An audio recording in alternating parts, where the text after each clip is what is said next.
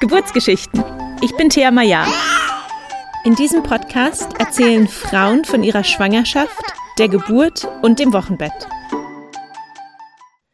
Hallo und herzlich willkommen zu einer neuen Folge vom Geburtsgeschichten Podcast. Mein heutiger Gast ist Birgit, die mit Anfang 20 ihr erstes Kind in einem Privatkrankenhaus zur Welt gebracht hat. Und als sie dann drei Jahre später zum zweiten Mal schwanger wurde, hat sie sich sehr gefreut, als man auf dem Ultraschall zwei kleine Punkte sah und sie wusste, dass sie Zwillinge erwartet. Aber sie hatte in dieser Schwangerschaft von vornherein auch ein mulmiges Gefühl und hatte immer das Gefühl, etwas stimmt nicht. Und in der neunten Woche waren dann leider auf dem Ultraschall keine Herzschläge mehr zu sehen von den Zwillingen. Und Birgit redet sehr ausführlich über diese Fehlgeburt, die sich dann über mehrere Monate hinweggezogen hat. Also ihr Körper hat sehr lange gebraucht, bis er diese Schwangerschaft gehen lassen konnte. Und als es dann endlich soweit war, ist sie auch sofort wieder schwanger geworden und hat dann anschließend ihr Kind zu Hause zur Welt gebracht. Und ich glaube, diese Folge ist sehr hilfreich für Frauen, die schon eine Fehlgeburt erlebt haben oder vielleicht auch selber gerade in dem Prozess sind. Hallo und herzlich willkommen, Birgit. Schön, dass du uns heute von deinen Geburten erzählst. Hallo. Magst du dich gleich zu Anfang kurz vorstellen? Wer bist du? Was machst du? Wie sieht deine Familienkonstellation aus? Mhm. Also meinen Namen hast du schon gesagt. Ich bin Birgit, äh, bin 32 Jahre alt, ähm, habe drei Kinder beziehungsweise fünf, drei an meiner Hand und zwei noch dazu in meinem Herzen. Ähm, ich, ich war Lehrerin. Ich habe Bewegung und Sport und Psychologie, Philosophie unterrichtet. Und seit heuer, seit ein paar Wochen bin ich wieder Studentin und darf eine Ausbildung zur Hebamme machen. Wow, spannend. Ähm, aber bestimmt auch viel, viel zu tun, mit drei kleinen Kindern dann nochmal äh, das Hebammenstudium anzufangen. Absolut, aber ohne meine drei Kinder wäre ich vielleicht jetzt nicht auf den Gedanken gekommen. Also das stimmt nicht ganz, weil ich wollte eigentlich schon mal als Kind und Jugendliche war das schon in meinem Kopf, Hebamme zu werden. Damals allerdings aufgrund von den lieben Kindern, die geboren werden. Und mittlerweile ist einfach der Wunsch, die Frauen zu begleiten in der unglaublich spannenden Zeit. Ja, das kann ich mir vorstellen. Ähm, wir reden heute über deine ersten drei Schwangerschaften ähm, und die Geburten von deinem großen und der mittleren Kind. Und dann wird es äh, noch eine zweite Folge geben, weil in der dritten Geburt hat dein Mann eine große Rolle gespielt. Und da gibt es dann eine. Folge, wo dein Mann noch mit dazukommen wird. Aber wir fangen ganz am Anfang an. Deine erste Schwangerschaft, war die geplant oder war das eine Überraschung? Ähm, die Schwangerschaft war geplant. Wir waren sehr jung, wir waren beide Studenten und ähm, mein größter Wunsch in meinem Leben war immer Mutter zu werden und früh Mutter zu werden, also jung Mutter zu werden. Und ich hat, hatte einfach das Glück, dass ich den Mann auf der Seite hatte, der ähm, ja, der da mit einverstanden war, wobei er vielleicht zu dem Zeitpunkt noch gar nicht so gewusst hat, was auf ihm zukommt.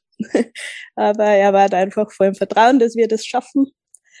Und die war geplant und genau, und hat da funktioniert. Ist ja nicht so üblich oder mu muss ja nicht sein. Nur weil man es plant, heißt ja nicht, dass man ein Kind kriegt. Ja, wie hast du denn gemerkt, dass du schwanger bist? Hast du gewartet, bis die Periode ausgeblieben ist oder hattest du vorher schon irgendwelche Anzeichen und hast vielleicht schon einen Test gemacht? Hm. Ich habe meinen Körper einfach gut beobachtet, schon immer und habe eigentlich ganz genau gewusst, dass ich schwanger bin ähm, und habe dann einen Test gemacht, der das dann auch bestätigt hat. Und es war ziemlich aufregend, weil auf dieser Schwangerschaftstest steht immer, dass man den Test so, also mit dem Morgenurin machen soll. Und ich habe es nicht erwartet, dass, also ich habe es nicht erwarten können und habe sogar, bin sogar um sechs Uhr in der Früh, was damals nicht nötig gewesen wäre, aufgestanden und habe sofort einen Schwangerschaftstest gemacht, so nach einer gewissen Zeit nach der Einnistung, wo ich immer gedacht habe, so jetzt müsste jetzt ein Schwangerschaftstest anzeigen. Und ja, er war positiv. ähm, war dein Mann dann auch schon wach, als du das Ergebnis hattest? Äh, mein Mann war noch nicht wach.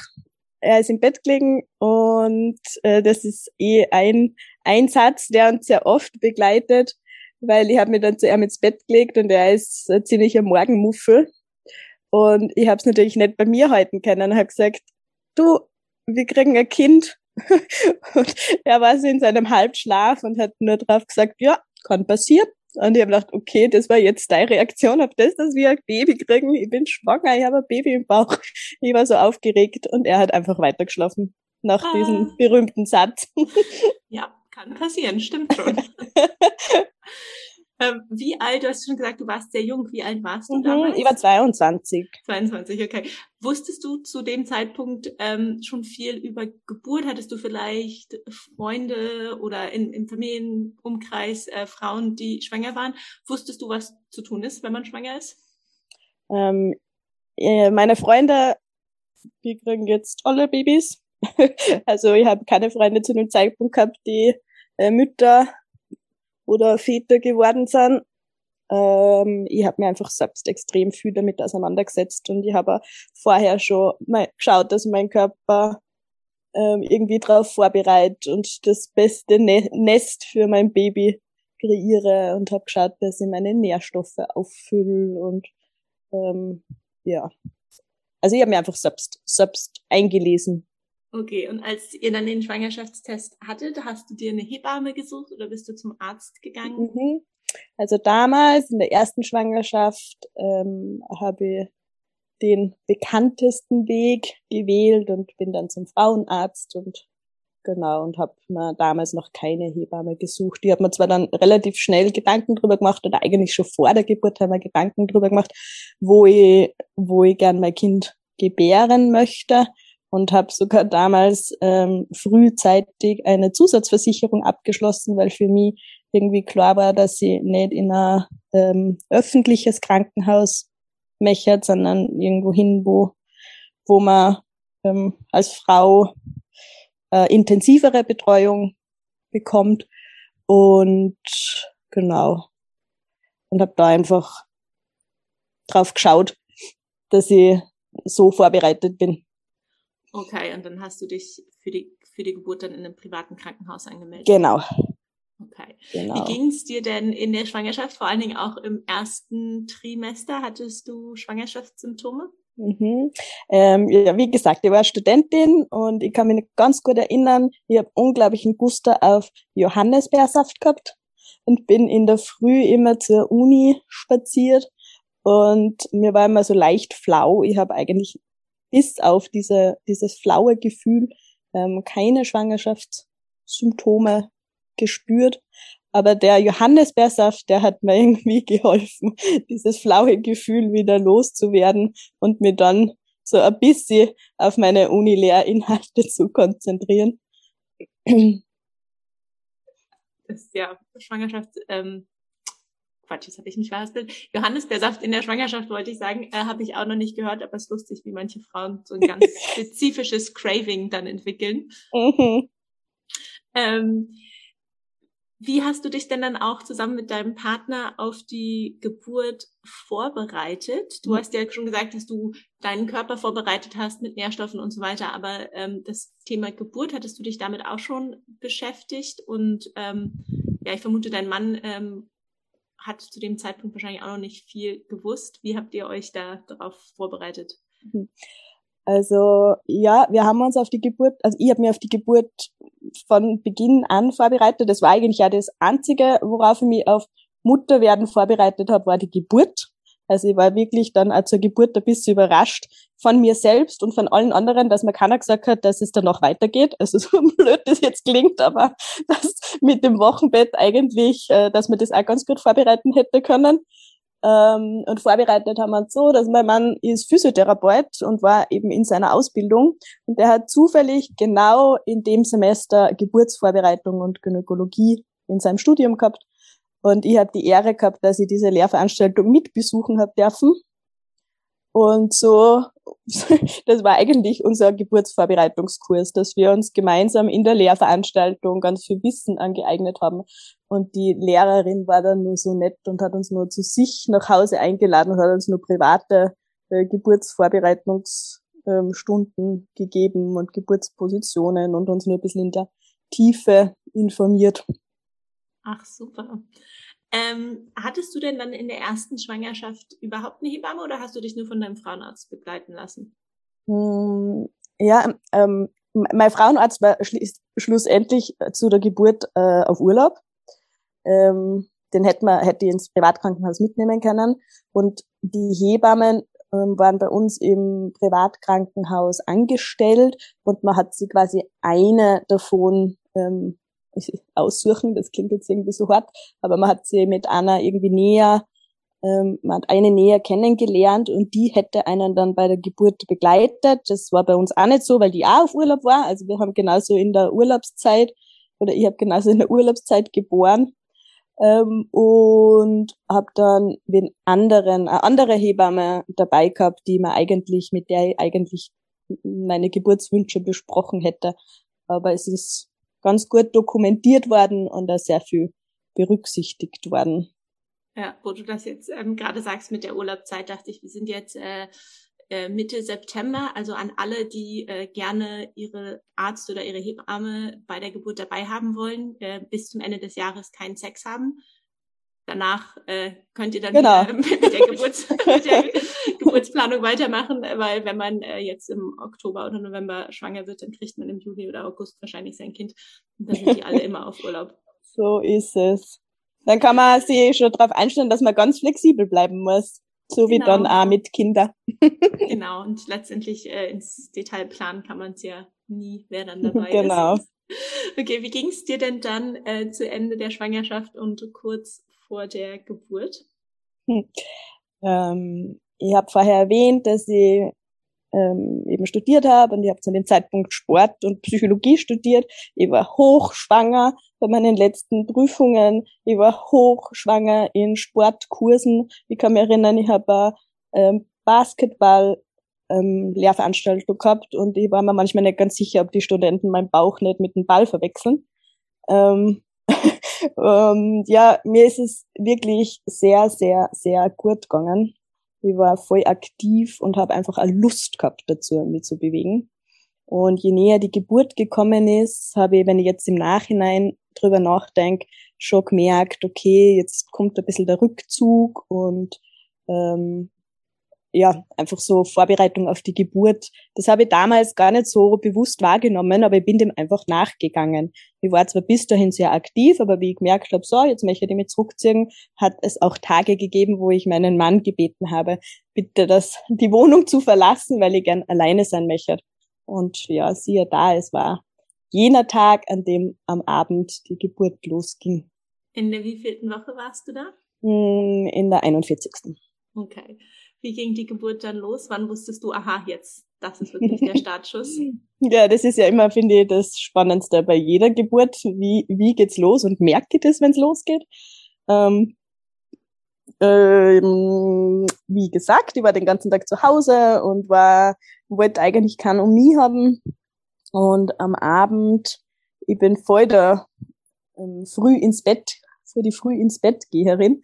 Und an jenen Abend habe überhaupt keine Lust gehabt zum ins Bett gehen, wohingegen mein Mann, der eigentlich immer spät ins Bett geht, den ganzen Tag beim Siedeln geholfen hat bei einem Bekannten und der war super müde und er ist früher ins Bett gegangen und wir haben auch noch einen sehr guten Freund bei uns gehabt, der zum Fuchs passender war. Das ist ein lungauerischer Ausdruck, wenn man auf ein Baby wartet. Also wenn Bekannte und Freunde aufs Baby warten von Bekannten. Das nennt man Fuchspassen. Und er wollte unbedingt bei uns sein zum Fuchspassen. und er ist mit mir aufblieben und wir haben nur Karten gespielt und irgendwann um eins habe ich dann gesagt, so, ich würde jetzt gerne ins Bett gehen, weil es ist schon so spät und wer weiß. Und dann lege ich mich ins Bett und die Wehen haben begonnen. Und dann habe ich meinen Mann aufgeweckt und habe gesagt, du, schlaf nur ein bisschen, aber ich glaube, heute, heute kommt unser Baby. Und auch da war er sehr unbeeindruckt, wie, wie, wie schon jener Moment, wo ich gesagt habe, dass wir ein Baby kriegen. Und hat er sich umdreht und hat weitergeschlafen. Und eine halbe Stunde später habe ich ihn wieder aufgeweckt und habe gesagt, du, irgendwie sind die Wehen so regelmäßig, sind alle fünf Minuten. Ich habe schon ein bisschen mitgestoppt und ich glaube, so lange kannst du heute nicht schlafen. Und dann ist er aufgekupft, hat der Jausen zusammenpackt, hat alles zusammenpackt, was er glaubt hat, dass er braucht für er, hat er, hat alles zusammenpackt, was er glaubt, dass er braucht für die Geburt. Das war ganz schön viel. Und ich bin im Türrahmen gestanden und habe ihm zugestanden und habe gedacht, was macht der da? ähm, und habe Wehe für Wehe veratmet. Genau, und habe einfach gewartet, bis er seine sieben Sachen gepackt hat. und seid ihr dann gleich ins Krankenhaus gefahren? Na, wir haben dann die Hebamme angerufen mm, und haben mir das halt erzählt. Die wiederum hat gemeint, wir sollten zu Hause bleiben und einfach die Wehen nur veratmen, aber wir waren einfach so aufgeregt und, und haben uns davor auch nicht so viel damit beschäftigt, wie, wie wir das dann machen, wenn die Wehen wirklich losgehen, ähm, dass wir es nach einer halben Stunde wieder angerufen haben und gesagt haben, wir würden gerne ins Krankenhaus kommen, weil wir fühlen uns unbetreut und genau, und dann sind wir ins Krankenhaus gefahren und auch nur eine lustige Episode, weil da haben wir unser Auto ausgeliehen gehabt und das haben wir dann ausgekleidet mit Plastikhülle, gerade dass wir es nicht außen und innen ausgekleidet haben. Ähm, dass ja nichts passiert, weil das ist nicht unser Auto. und dann sind wir eben ins Krankenhaus gefahren. Und dort hat uns dann die Hebamme empfangen und uns in unser Zimmer gebracht. Und da haben wir dann die ersten, die ersten weiß nicht, halbe Stunde, Stunde, hat uns dann wer begleitet, beziehungsweise hat nie wer begleitet, wie die Wehen veratme. Und das habe ich eigentlich total schön und angenehm gefunden, dass da wer da war, der mir dann, der mich da ein bisschen unterstützt. genau. Und wurde im Krankenhaus dann auch ein CTG geschrieben und wurdest du vaginal untersucht? Das ist eine gute Frage, das weiß ich nicht mehr. Muss ich ganz ehrlich sagen nicht schon so lange her. Das ist mittlerweile fast zehn Jahre her. Ja. Und genau, und die anderen Geburtsgeschichten haben das irgendwie über, überspielt. Ich weiß, ja, das weiß ich nicht mehr. Okay. Das heißt, die erste halbe Stunde wurdest du dann begleitet und dann ging die Person wieder raus? Genau, dann ist die Person rausgegangen und äh, der Tobi hat, also mein Mann hat mir dann, hat mir aber dann unterstützt und, und mir angeleitet und hat dann quasi diesen Part übernommen und wir waren dann alleine und das war, also ich habe das total schön empfunden. Und wir waren nicht im Kreiszimmer, sondern wir waren in unserem Zimmer, wo wir später dann auch, wir haben so ein Familienzimmer gehabt und wir sind in das Zimmer aufgenommen worden, wo wir später auch dann wieder als Familie unsere ersten Tage verbracht haben. Und wir mhm. haben es uns super gemütlich gemacht. Wir haben, wir haben eine Box mitgehabt. Wir haben, ich habe mir was zum Essen mitgenommen. Ähm, wir haben, ich war total hungrig. Ich habe noch Joghurt gegessen und, und ich, ich glaube ein Weckerl oder so. Genau. Und das war eigentlich total schön. Und wie lange wart ihr dann noch in dem Familienzimmer, bis ihr in den Kreissaal konntet? Mm, ungefähr vier Stunden sind wir in dem Zimmer gewesen, bis wir dann abgeholt worden sind. Oder beziehungsweise ist die Hebamme immer wieder gekommen. Und ja, ich, ich, ja, ich wurde vaginal untersucht. Genau. Und da ist die Hebamme immer wieder gekommen und hat mich eben vaginal untersucht und hat dann um sechs in der Früh hat gesagt, so, jetzt gehen wir in den Kreissaal und das war ah, total schön eigentlich, weil sie haben uns dann, also jetzt im Nachhinein total ähm, komisch, weil ich habe mich auf, ein, auf so einen Rollsessel gesetzt aber in dem Moment habe ich das total schön gefunden und habe mich in dem Rollsessel gesetzt und bin vor die Tür und dann hat die Hebamme gesagt, ja, das nächste Mal, wenn ihr da raufkommt, seid zu dritt. Und das war irgendwie total ein rührender Moment. Okay, und wie ging es dann im Kreissaal weiter? Mm, Im Kreissaal ist gleich weitergegangen wie oben im, im, im Zimmer. Ähm, ich habe es Wehe für Wehe veratmet. Die Hebamme hat sich sehr zurückgezogen. In dem Moment war das für mich auch etwas irritierend, weil ich ein anderes Bild von Geburt gehabt habe. Ich habe gedacht, die, Die, die macht viel mehr, die Hebamme, und da ist viel mehr Auflauf im Kreiszimmer. Aber die hat sie total zurückgezogen, hat immer wieder gefragt, ob wir irgendwas brauchen. Mein Mann war einfach zur Seite, aber eben nur an der Seite. Also der hat einfach zugeschaut. Ähm, und ich habe Wehe für Wehe verarbeitet, äh, veratmet, verarbeitet auch, aber veratmet. Äh, ja, bis die, genau, bis dann ein CTG angelegt wurde, relativ spät. Es ist dann irgendwann der Moment, der typische Moment gekommen, wo ich mir dachte, wow, ich, ich will nimmer. Und ich habe gesagt, nein, ich habe gesagt, ich kann nimmer so, ich kann nimmer. Und dann hat die Hebamme, die Hebamme gekommen und hat gesagt, ich kann nimmer, schaut anders aus. Ich glaube, du willst nimmer. Und er hat gesagt, ja, genau. Das ist ein gutes Zeichen, wenn die Frau so weit ist, dass sie nimmer will. Dann ist der Kopf bald da und dann haben sie ein CTG geschrieben und da, CTG haben sie nicht mehr geschrieben, die Herztöne haben sie abgehört. Und da haben sie dann irgendwie gemeint, ja, die Herztöne lassen nach von dem Baby und ähm, irgendwie würden sie mir jetzt gerne einen Wehenstopp geben. Und da war so ein Alarmzeichen in meinem Kopf und ich dachte, naja, ich will keinen, ich will keinen Wehen, ich will keinen Wehenhemmer. Und dieses Alarmzeichen in mir hat irgendwie auch beim Baby was ausgelöst, weil schwuppsdiwupps haben sie mir den Venenflow gelegt, aber der Kopf war auch schon da und dann haben sie gesagt, so jetzt braucht man nichts mehr. Genau. Und so habe ich das irgendwie, haben wir das irgendwie geschickt umgangen, dass sie mich da noch beeinflussen wollten oder dass sie die Geburt beeinflussen wollten. Okay, hast du so richtig den Pressdrang gespürt? Ja, den habe ich gespürt. Ähm, und da war dann die Hebamme da und da hat mir die Hebamme angeleitet. Und ähm, ja, da war ich eigentlich erstaunt. Ich habe damals bei der ersten Geburt in der bei die Presswehen meine Luft angehalten und ich kann mich ganz genau erinnern, dass ich mich gewundert habe, wie lange dass ich eigentlich die Luft anhalten kann. das habe ich dann bei keiner Geburt mehr gemacht, weil ich mich einfach auch damit auseinandergesetzt habe.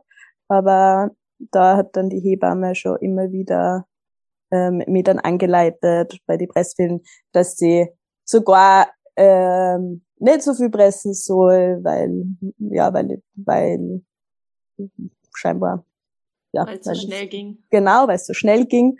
Aber ich glaube, bei mir war einfach so ein bisschen eine Fluchtreaktion, dass ich eben keinen Wehenhemmer haben wollte und deswegen das Kind um, um alles Wilden rausbringen wollte, ohne dass mir irgendwie beeinflussen. Ja, weißt du noch, in welcher Position du dann warst während der mhm. Presswehen? Ähm, ich bin, ich bin grundsätzlich gelegen während der ganzen Wehen, weil das für mich das angenehmste war. Aber ich bin seitlich gelegen und das ist etwas, was man einfach in der Geburtsvorbereitung bei den Physiotherapeuten so eingetrichtert wurde, also in der Lehrveranstaltung. Und die Physiotherapeuten lernen ja dann die ganze Muskulatur im Becken und so. Und das war einfach für mich so klar, dass das die schonendste Position für meinen Beckenboden ist. Und sie wollten mir am Rücken legen. Und ich habe mir einfach, ich habe gar nichts gesagt, aber ich habe mir einfach vehement gewehrt. Ich habe ihnen einfach so liegen geblieben, wie das, wie das für mich ähm, passt hat. Ja, super, dass du das auch nochmal sagst, weil diese Rückenlage, die ist tatsächlich für den Beckenboden und auch für die Position des Kindes, also wie das Kind durch mhm. das Becken kommt, ähm, für die Frau und für das Baby echt suboptimal, ist halt für die Ärzte und die Hebammen die beste genau. Position, um zu schauen ähm, und gegebenenfalls einzugreifen. Ähm, aber die Seitenlage ist, ähm, wenn man liegt, da echt zu bevorzugen. Das unterrichte ich auch immer in meinen Yoga-Klassen. Mm. Und nicht nur das, dass die Seitenlage bevorzugt ist, sondern es braucht da einen stabilen Punkt. Also wenn man auf der Seitenlage liegt, dann braucht es das eine Bein, das oben ist, muss mit dem Fuß fest an einem stabilen Punkt, in dem Fall halt am Bett ähm, sein, weil das braucht eben diesen Fixpunkt. Damit genau, oder wenn, wenn eine andere Person an den Füßen kniet, dann kann man das obere Bein zum Beispiel gegen die Schulter von jemandem stellen. Genau. Was suboptimal wäre, wäre, wenn man das Bein ganz zu sich herzieht. Ja. Das sieht man auch öfter, da hört man öfter, aber da ist einfach die Spannung so groß auf dem Beckenboden, dass, ja, das ist auch äh, Folgen haben könnte, wenn dann der Druck vom Köpfchen dagegen drückt. Ähm, genau. Dagegen drückt, genau. Okay, ähm, du hast ja gesagt, der Kopf war dann recht schnell da. Wie lange hat es dann noch gedauert, bis der Körper hinten dran kam? Ja, nicht mehr lang. Also es waren, glaube ich, zwei Wehen. Und dann war der Körper da. Okay. Wusstet ihr, ob ihr ein Junge oder ein Mädchen bekommt? Na, wir haben das nicht gewusst.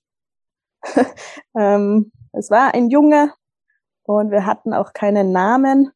Und dann ist das Baby auf meiner Brust gelegen und ich habe meinen Mann angeschaut und habe gesagt, so, und du, so, ich bin, ich, ich habe mir nur gedacht, ich bin jetzt fertig und du überlegst einen Namen. und habe dann gesagt, bitte, äh, du darfst jetzt einen Namen überlegen.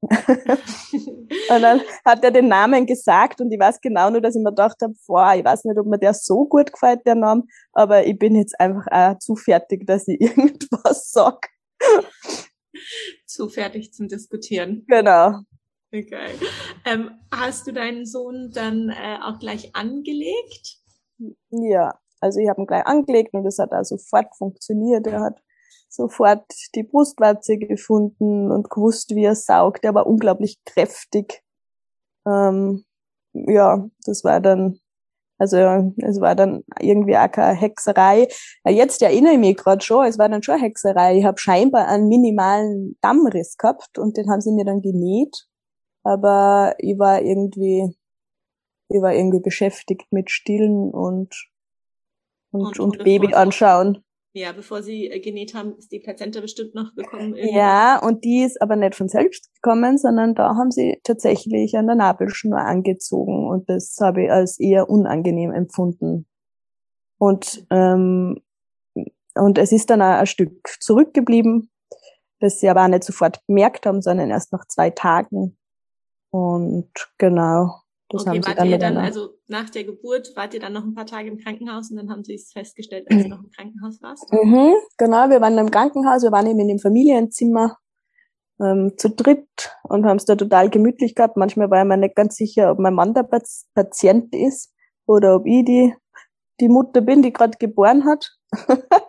ähm, und da nach schon, schon am ersten Tag, aber eigentlich dann am zweiten Tag habe ich mal nachgefragt, ob die Wochenblutung, ob das so ist, wie, wie es sein soll. Mir kommt das so stark vor. Und da haben sie dann eben nur mal einen Ultraschall gemacht und gesehen, dass ein kleines Stück von der Plazenta zurückgeblieben ist. Und hast du dann eine Ausschabung bekommen? Genau, ich habe dann eine Ausschabung bekommen und ich habe unglaublich Angst gehabt und ich habe sehr viele Tränen vergossen, dass ja jetzt quasi weg muss von, von meinem Baby. War die unter Vollnarkose? Die war unter Vollnarkose, allerdings war die Vollnarkose nur 15 Minuten und ähm, für, für ein Krankenhaus sehr, sehr mutterfreundlich, Mutter-Baby-freundlich. Also sie hat wirklich das Baby bis, bis zum OP mitgenommen. Dann hat's der Papa gehalten und nach 15 Minuten ähm, habe ich das Baby wieder gekriegt und ich habe vorher nicht so ein Dormicum nennt sie das, äh, ähm, vor Schläfrigkeitstablette gekriegt vor der Narkose. Die, die kann der Körper so schlecht abbauen und dann ist man nach der Narkose so lang so ähm, beeinträchtigt, so bewusstseinsbeeinträchtigt. Und die habe ich nicht bekommen, sondern es war wirklich nach dieser Viertelstunde, wie ich wieder aufgewacht bin, war ich sofort wieder voll da. Und genau, es war dann halb so wild, wie ich mir das vorgestellt habe. Wie lange wart ihr dann insgesamt noch im Krankenhaus? Wir waren fünf Tage im Krankenhaus, ziemlich lang eigentlich. Wir haben, wie, wie gesagt, das war schon recht gemütlich, fast zu gemütlich. Und wie war es dann, als ihr euer Kind mit nach Hause genommen habt? Mmh, eigentlich ein sehr fordernder Moment. Mmh, das war der Wechsel dann zu Hause angekommen zu sein mit diesem kleinen Wunder, wo die Abläufe schon so routiniert waren im Krankenhaus, ähm, war ähm, ja eigentlich eine Überforderung. Also ich habe dann auch, ich habe einfach auch nicht wahrgenommen, dass ich Zeit für mich jetzt brauche und dass das Wochenbett der Zeit ist, wo man, wo man den Körper heilen lässt und wir, ich hab glaubt, es war total schön, es war Sommer, es war heiß und ich hab glaubt, ich muss gleich ins Schwimmbad gehen und so. Und mein Körper hat mir dann gezeigt, dass das nicht geht und habe dann gleich einmal eine Brustentzündung gekriegt. Also nämlich gleich am ersten Tag oder am zweiten Tag, wie wir heimgekommen sind. und bin dann wieder zurück ins Krankenhaus gewandert, wo ich weitere zehn Tage war. Oh wow, das ist lange. Mhm. Aber dein Kind konntest du wieder mitnehmen. Auch genau, mein Kind habe ich wieder mitgenommen und ähm, die Abläufe waren ein bisschen anders, weil mit einem Baby, das einmal draußen ist aus dem Krankenhaus, hat man immer ins Kinderzimmer dürfen, wo man das Baby wickelt und badet.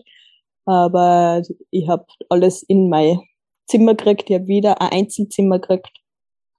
Und genau. Es war eigentlich total schön, weil, also auch im Nachhinein schön, in dem Moment nicht schön, aber im Nachhinein schön, weil für mich das ein Punkt war, für meine Folgegeburten zu sehen, dass ich mit dem Baby eine Zeit brauche nach der Geburt und mhm. nicht wieder ganz normal in den Alltag einsteigen kann.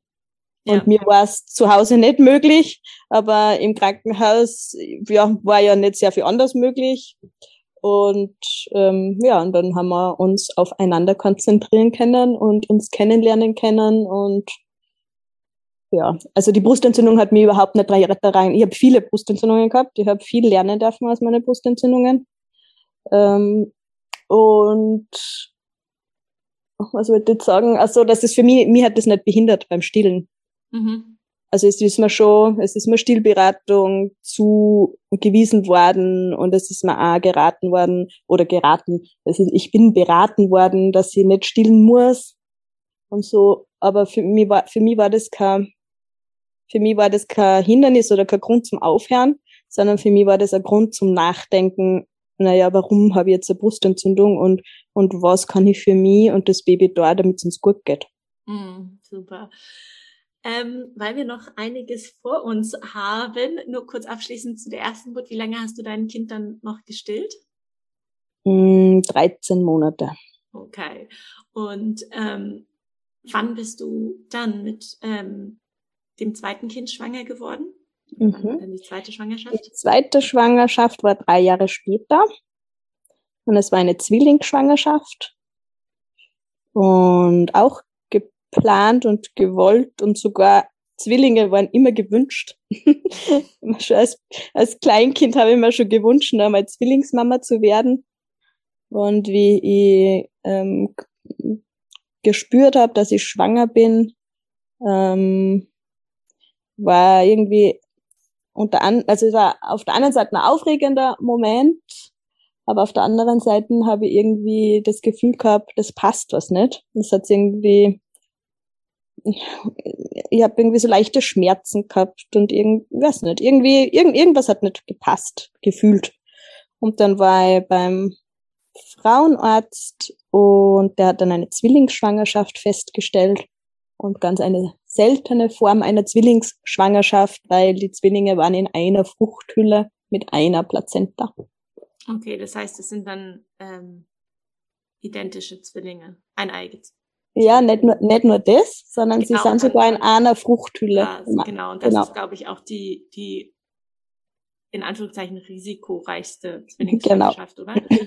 Genau, weil einfach bei der Entwicklung die Babys auch verwachsen können oder sie können sie die Nabelschnur irgendwie verwickeln und somit ähm, die Blutversorgung abtrennen gegenseitig. Das ist eine risikoreiche Schwangerschaft und das ist war irgendwie beim Frauenarzt dann schon der erste Moment, also vorher waren so, ah, es sind Zwillinge. Und dann habe ich halt, habe ich mich voll gefreut, weil das war echt so, wie gibt's das, dass dieser Traum erfüllt wird?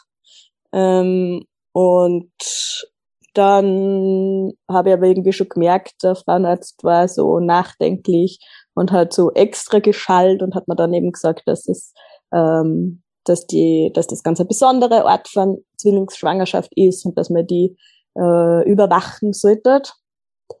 Und ähm, er hat mir dann sogar rausgeschickt aus dem Behandlungsraum und dann wieder geholt, weil er in der Zwischenzeit eine, Ärz eine andere Ärztin angerufen hat. Also das hat er mal im Nachhinein erzählt, dass er eine andere Ärztin angerufen hat und sie eine zweite Meinung geholt hat, weil er sowas selbst noch nie be betreut hat und begleitet hat. Mm. Und genau, dann hat er mich aufgeklärt und für, also ich bin dann raus aus der Praxis und für mich, also ich habe das dann meinem Mann erzählt, der hat sich äh, semi gefreut, dass das Zwillinge sind. ähm, und dann habe ich ihm aber auch die ganzen Details erzählt und so und er hat mir dann immer aufgemuntert, aber ich für mich habe immer gefühlt, irgendwas passt da nicht.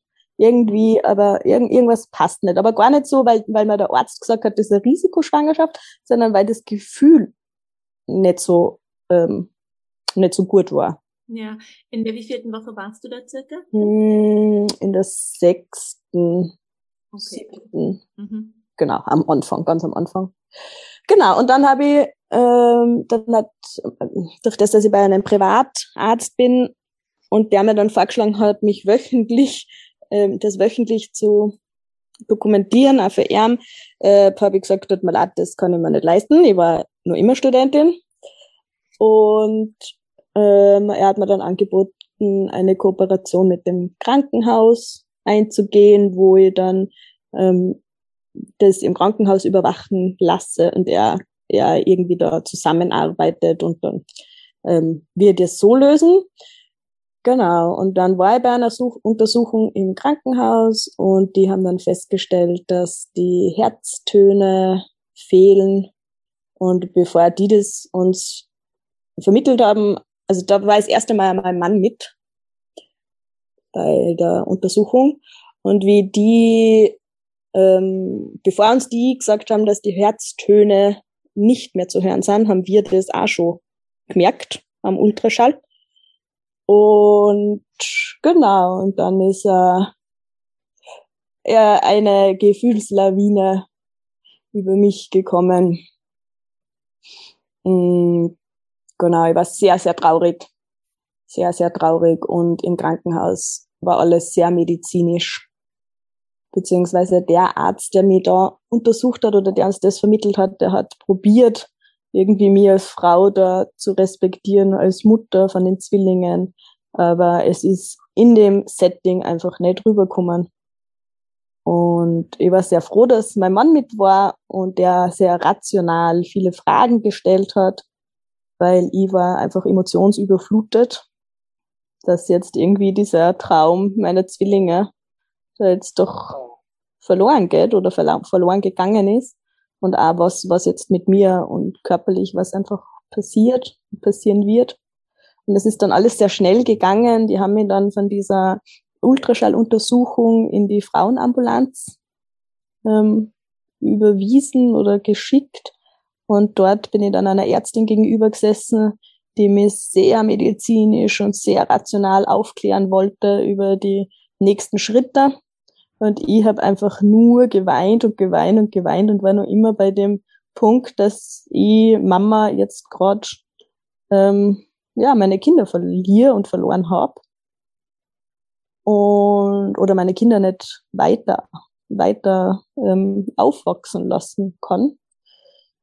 Und mein Mann hat dann auch da wieder sehr viele Fragen gestellt, welche Möglichkeiten gibt es und die war sehr ähm, sehr hart und hat ganz schnell die Möglichkeiten runtergezählt von einer Ausschabung oder einer Einleitung oder nix. Also sie hat eigentlich nur die zwei Möglichkeiten aufgezählt. Sie hat gesagt, entweder ähm, eine Operation oder oder ich werde eingeleitet mit Tabletten und dann quasi kommen die Kinder und dann hat sie nur ganz kurz erwähnt, dass das für die Psyche ist es viel gescheiter, wenn man, wenn man eingeleitet wird und ähm, aber ich soll immer, also ich habe eh jetzt nicht viel Zeit zum Überlegen, ich soll jetzt sagen, was ich machen möchte.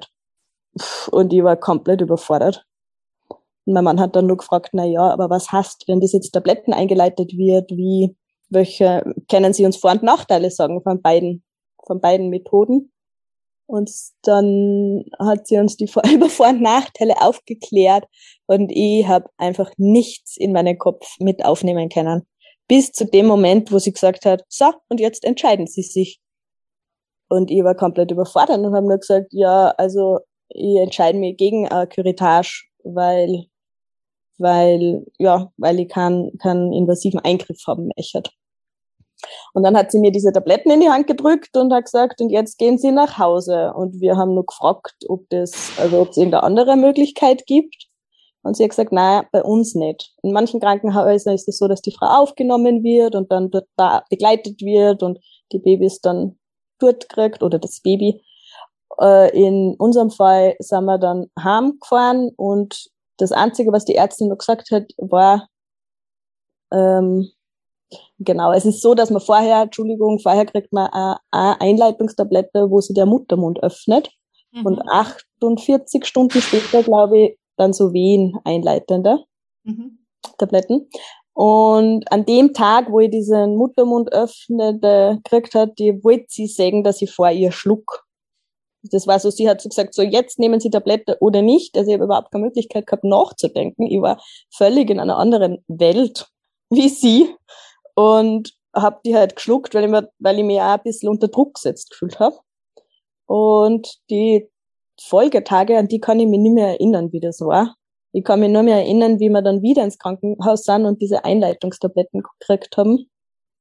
Ähm, und da hat sie nur gesagt, wir haben ein bisschen weiteren Weg gehabt und sie hat gesagt, nehmen Sie sie erst zu Hause, nicht, dass, dass die Wehen schon im Auto beginnen. Und ich habe mir überhaupt nichts drunter vorstellen können und habe das aber halt auch gemacht. Ich habe es halt dann erst zu Hause genommen.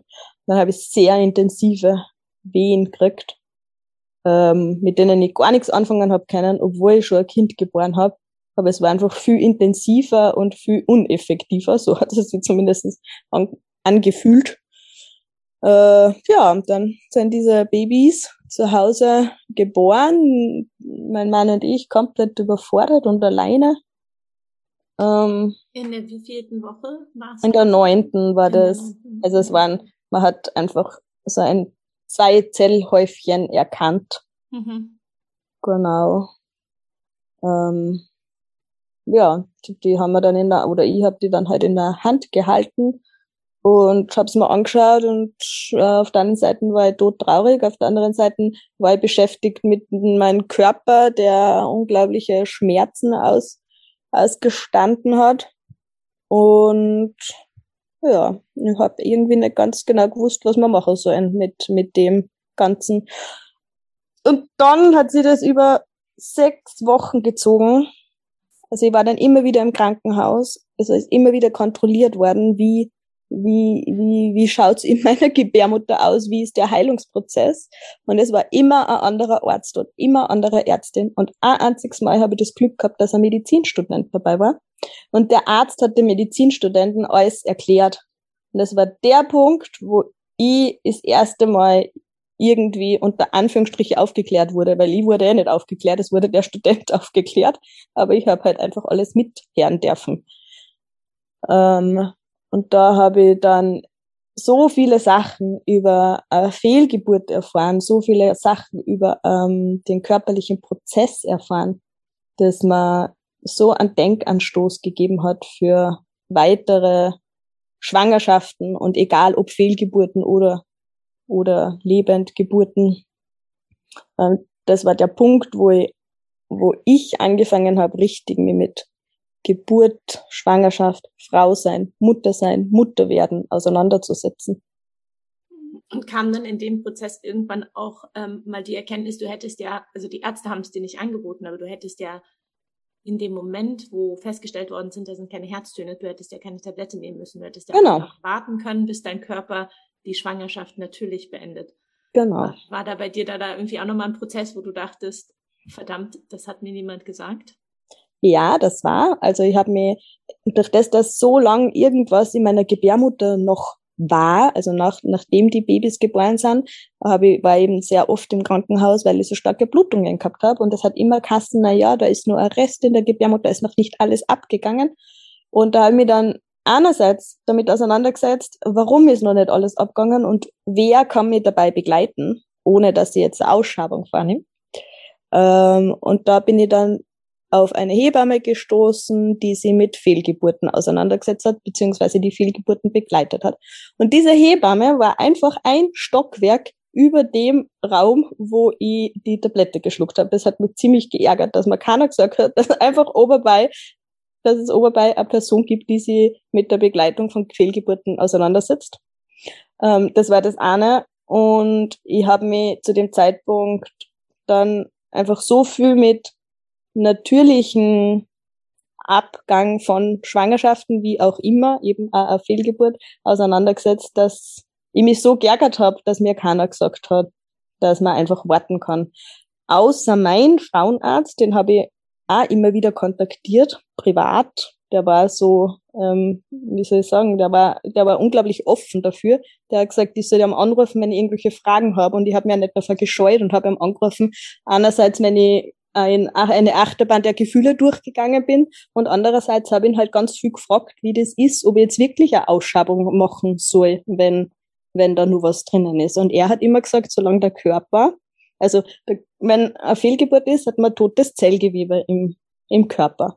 Und irgendwann sagt der Körper so, hä, das können wir ausscheiden und ähm, beginnt auch diese Fehlgeburt quasi ähm, auszuscheiden außer in seltenen Fällen beginnt der Körper gegen dieses tote, fremde Gewebe ähm, zu reagieren und dann würde die Frau sie quasi selbst vergiften.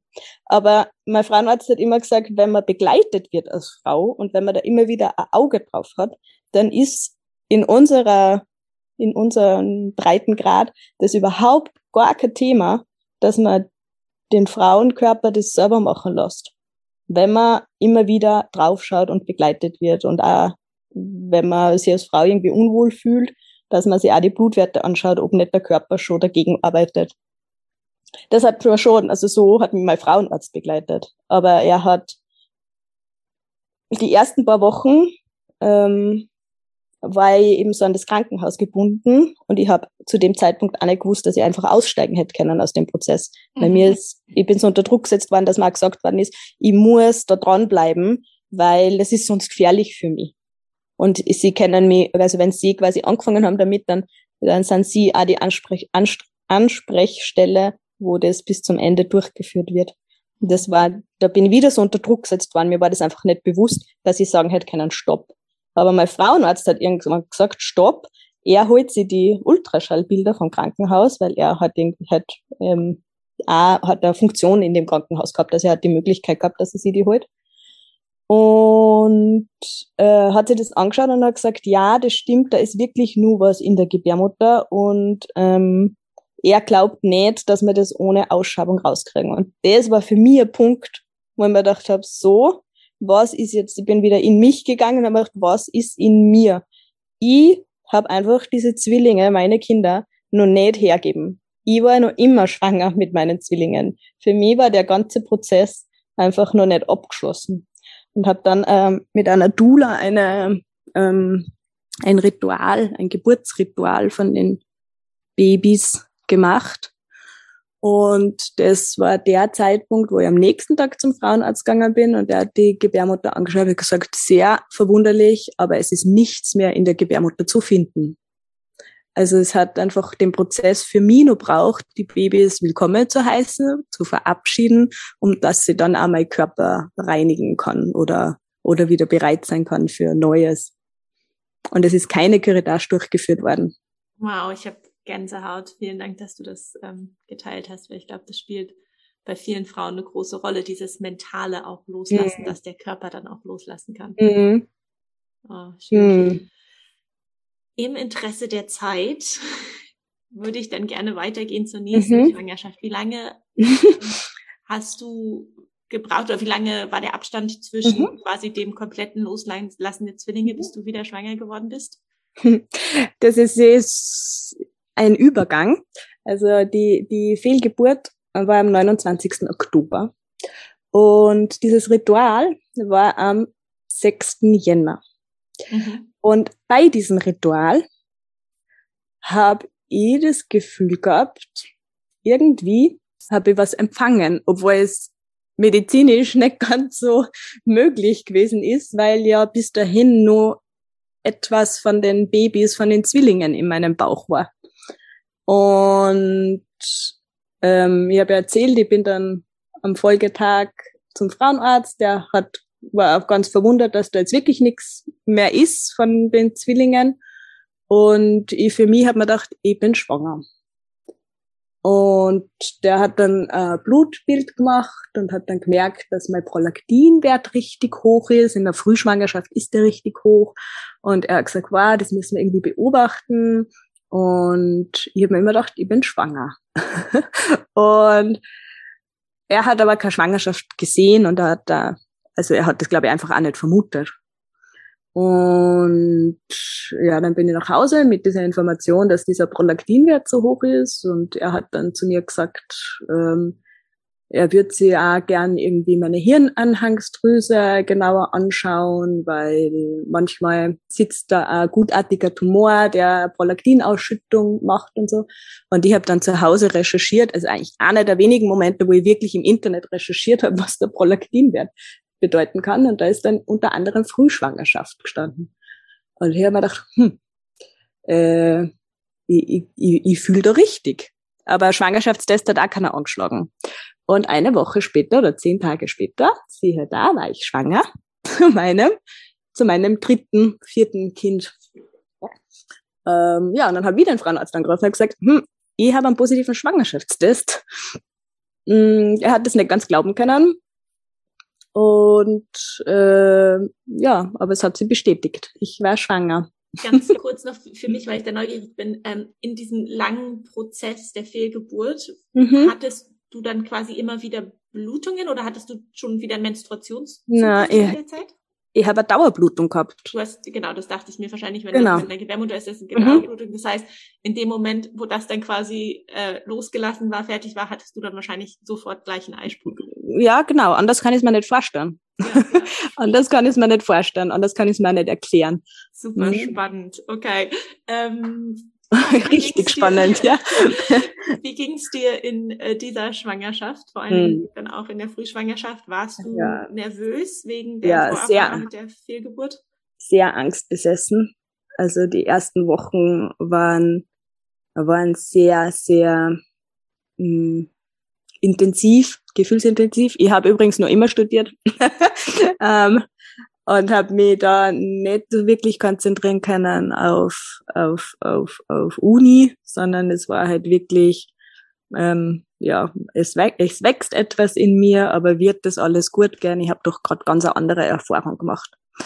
Und auch hier habe ich hm, die Dula, die mit mir dieses Ritual gemacht hat, die habe ich sofort kontaktiert. Ich habe sofort eine Hebamme kontaktiert, noch bevor ich den Frauenarzt angerufen ähm, gehabt habe habe ich, also habe ich die Dula, äh, habe die, Entschuldigung, habe die Hebamme angerufen und habe ihr erzählt, dass ich schwanger bin und dass ich unglaublich Angst habe, weil ich gerade eine Fehlgeburt gehabt habe und dass ich eigentlich nicht den Frauenarzt kontaktieren möchte, weil, weil ich, weil ich, weil ich gar nicht sagen will, ob das passt oder nicht, sondern in mir fühlt sich so an, als würde das passen. Und ich habe trotzdem so Angst aufgrund von den Erfahrungen und ich möchte eigentlich gar nicht hören, was medizinisch da jetzt geht oder nicht geht oder passt oder nicht passt. Und die Hebamme hat mich von Beginn an begleitet. Ähm, eine Dula hat mich von Beginn an begleitet. Der hat mir meine Ängste und Sorgen gesagt. Wir haben unglaublich viel Rituale gemacht und es ist von Woche zu Woche schöner geworden und, und ich habe so ein Vertrauen gekriegt und habe auch so ein Vertrauen gekriegt, dass wenn ich eine Fehlgeburt habe, dass das genauso seine Berechtigung hat und dass das genauso geehrt werden darf und dass ich genauso Mama bin, auch wenn das Baby vorher abgeht. Mhm. Das ist äh, sehr, ja, es war sehr intensiv, ähm, aber auch voll schön. Und ähm, wie hast du dich dann auf die Geburt vorbereitet? Ähm, weil du ja auch erzählt hast, dass du dann quasi auch in dem Prozess drin warst, dich intensiver mhm. mit Geburt auseinanderzusetzen. Ähm, hast du beschlossen, wieder ins gleiche Krankenhaus zu gehen oder wolltest du diesmal was anders machen? Mhm. Es ist dann eine, also es war für mich war klar, dass ich, wenn wenn die Schwangerschaft, also wenn wenn nichts dagegen spricht, ich auf jeden Fall zu Hause gebäre dass mhm. ich nix, was mit Schwangerschaft und Geburt zum Tor hat, jemals wieder in einem Krankenhaus abhandeln werde.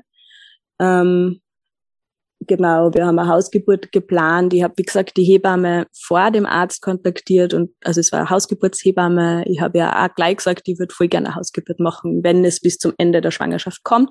Ich möchte auch voll gerne bei einer Fehlgeburt begleitet werden, sollte es zu einer Fehlgeburt kommen. Ähm, wir haben dann wöchentlich, weil ich einfach so angstbesessen war, habe ich mir zu Beginn wöchentlich mit der Hebamme getroffen und habe wöchentlich meine Ängste besprochen. Das ist dann während der Schwangerschaft ein bisschen weniger worden. weil ich einfach sicherer war und vertraut, also es einfach vertrauter war. Aber in dieser intensiven Begleitung habe ich, hat da die Hebamme sehr viel Wissen mir gegenüber ähm, bereitgelegt und ich habe ja einfach Bücher über natürliche Geburt, Alleingeburten, weil ich mir immer gedacht habe, ja, wenn der Körper das schafft, dann oder wenn ja, wenn der, der Körper gebär, kann gebären und was sind Erfahrungsberichte darüber. Ich habe dann total viel gelesen und Filme an, angeschaut, habe mir Hebammen, habe Hebammen recherchiert, die die natürliche Geburt forcieren, also weltweit. Ähm, ja, bis wir zu unserer Hausgeburt gekommen sind. Ja, ähm, in der wievielten Woche warst du diesmal, als es losging? Mhm, in der 39. Okay. Und wann wusstest du, okay, jetzt geht's los? Hm, äh, weil die Fruchtblase geplatzt ist. Ah, wie im Film. genau, wie im Film. Wir haben Film geschaut und der Film war, also uns hat er überhaupt nicht taugt, beiden nicht. Aber irgendwie haben wir auch nicht aufhören können zum Schauen. Und irgendwann hat's plopp gemacht, so richtig laut. Und es war dann der Moment, wo wir Gott sei Dank diesen Bildschirm ausschalten haben können, weil jetzt was anderes im Vordergrund gestanden ist. Okay, ähm, wie lange hat es gedauert, bis die Wehen anfingen? Ja, relativ lange. Also es ist die Hebamme, wir haben dann gleich die Hebamme angerufen, die Hebamme ist gekommen und hat festgestellt, ja, stimmt, ist das Fruchtwasser, aber ähm, keine Wehentätigkeit. Und die Hebamme ist dann auch wieder gefahren, ähm, hat gesagt, wir sollen anrufen, wenn die ähm, Wehen starten. Das würde ich so auch nicht mehr machen. Also ich würde einfach gern haben, dass die Hebamme bei mir bleibt. Und die Wehen sind dann um vier losgegangen, also um elf am Abend ist die Fruchtblase geplatzt. Um vier sind die Wehen losgegangen. Und um zehn vor sechs war das Baby da. Also das ist dann relativ zackig gegangen. Okay. Ähm, ist die Hebamme dann gleich wiedergekommen, als die Wehen anfingen? Die Hebamme ist gekommen, wie das Kopfhall geboren war. ähm, wir haben sie zwar, wir haben sie angerufen, die Wehen haben gestartet um vier. Und zu Beginn haben wir uns gedacht, na ja, jetzt schauen wir mal, ob die Wehen wirklich starten.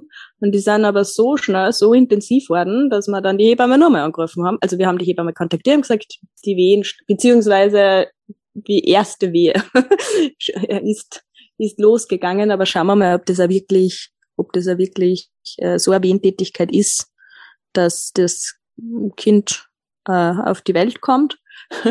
und ja, es war so, es war sehr schnell, sehr intensiv. Und wie wir dann die Hebamme wieder kontaktiert haben, weil wir gesagt haben, so, hm, ähm, die Wehen sind schon sehr stark, hat sie im Nachhinein gesagt, sie hat am Telefon schon gehört, das wird sie nicht mehr ausgehen.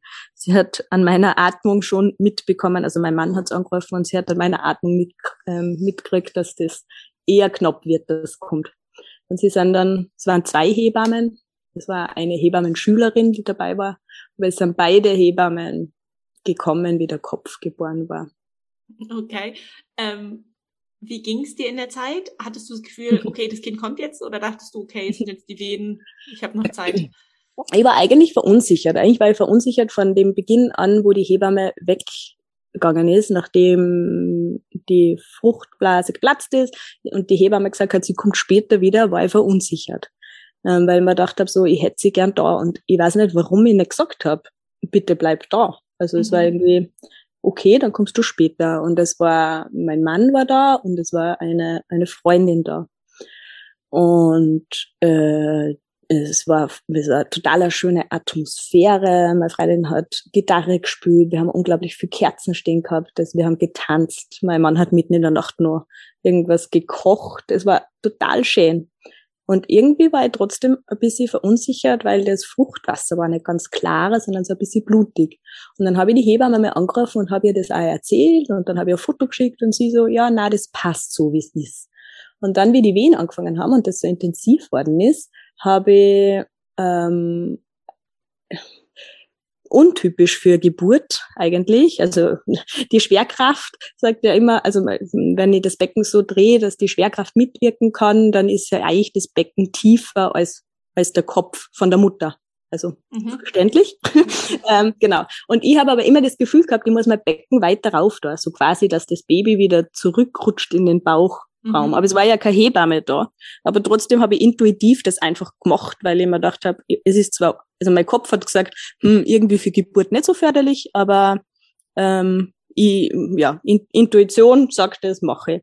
Und ähm, wie ich aber dann gemerkt habe, dass, also das war zwar angenehm und trotzdem habe ich immer wieder mich, weil mein Kopf gesagt hat, na ja, so kommt kein Baby auf die Welt, wenn ich mein Becken so hoch gebe, habe ich immer wieder mein Becken nach unten gekippt. Mhm. Und dann sind die Wehen so intensiv worden, dass ich gemerkt habe, so, ich habe dann gesagt, ich habe dann zu meiner Freundin und zu meinem Mann gesagt, so, jetzt ist soweit. Also jetzt kommt das Kind und ich habe nur was angehabt. Ich habe gesagt, bitte zieht's mir aus, weil das Kind kommt. Und die zwei haben sie angeschaut und ich habe genau gewusst, okay, sie sind jetzt unglaublich unsicher, aber ich kann nichts dran ändern. Das Kind will raus.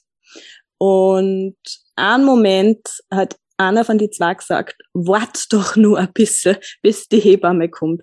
Und ich habe für mich gedacht, okay, äh, ich habe auch Wehe veratmet. Ich hab bei einer Wehe habe ich mir gedacht, so, ich probier's, dass das Köpfchen nicht kommt und das hat auch funktioniert. Und gleichzeitig war der Druck so groß, dass ich mir gedacht habe, ich habe dann gesagt bei der nächsten Wehe, es tut mir leid, aber ich gebäre jetzt ein Kind, auch wenn keiner da ist.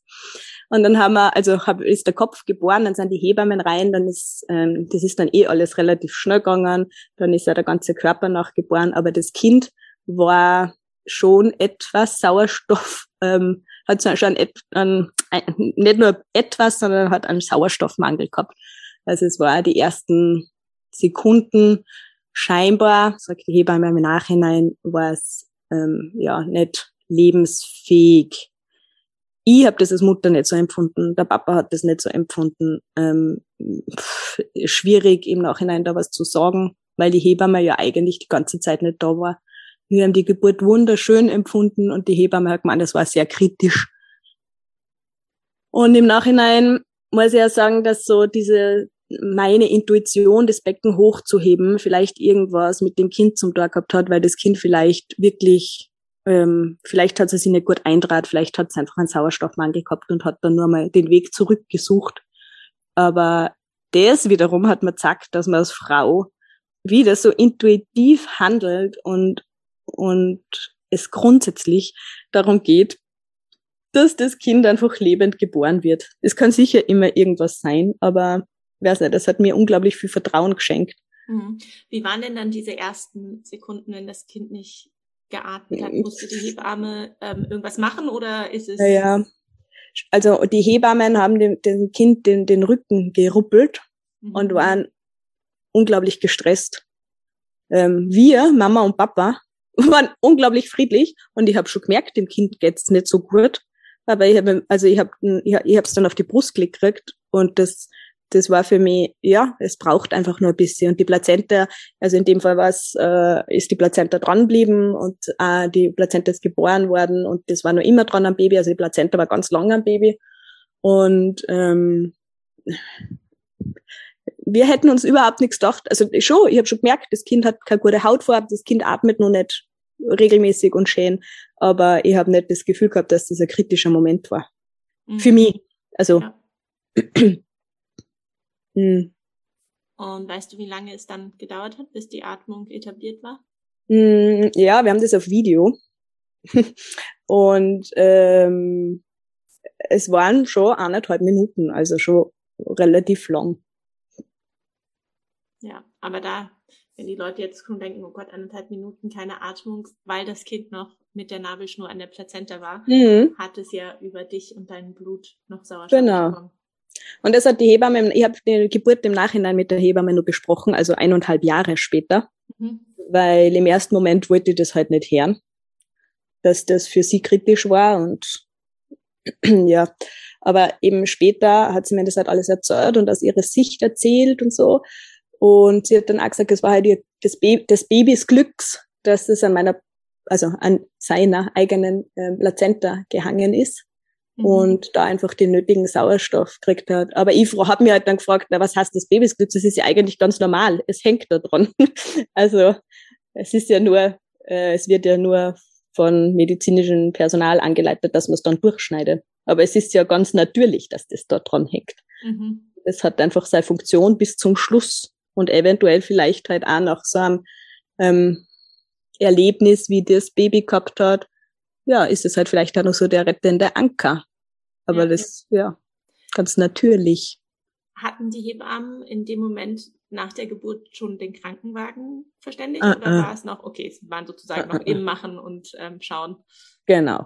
Nein, nein, gar nichts. Also wir waren dann zu Hause und wir haben dann den Kinderarzt gebeten, dass er nach Hause kommt, weil das Baby hat ähm, Blut gespuckt.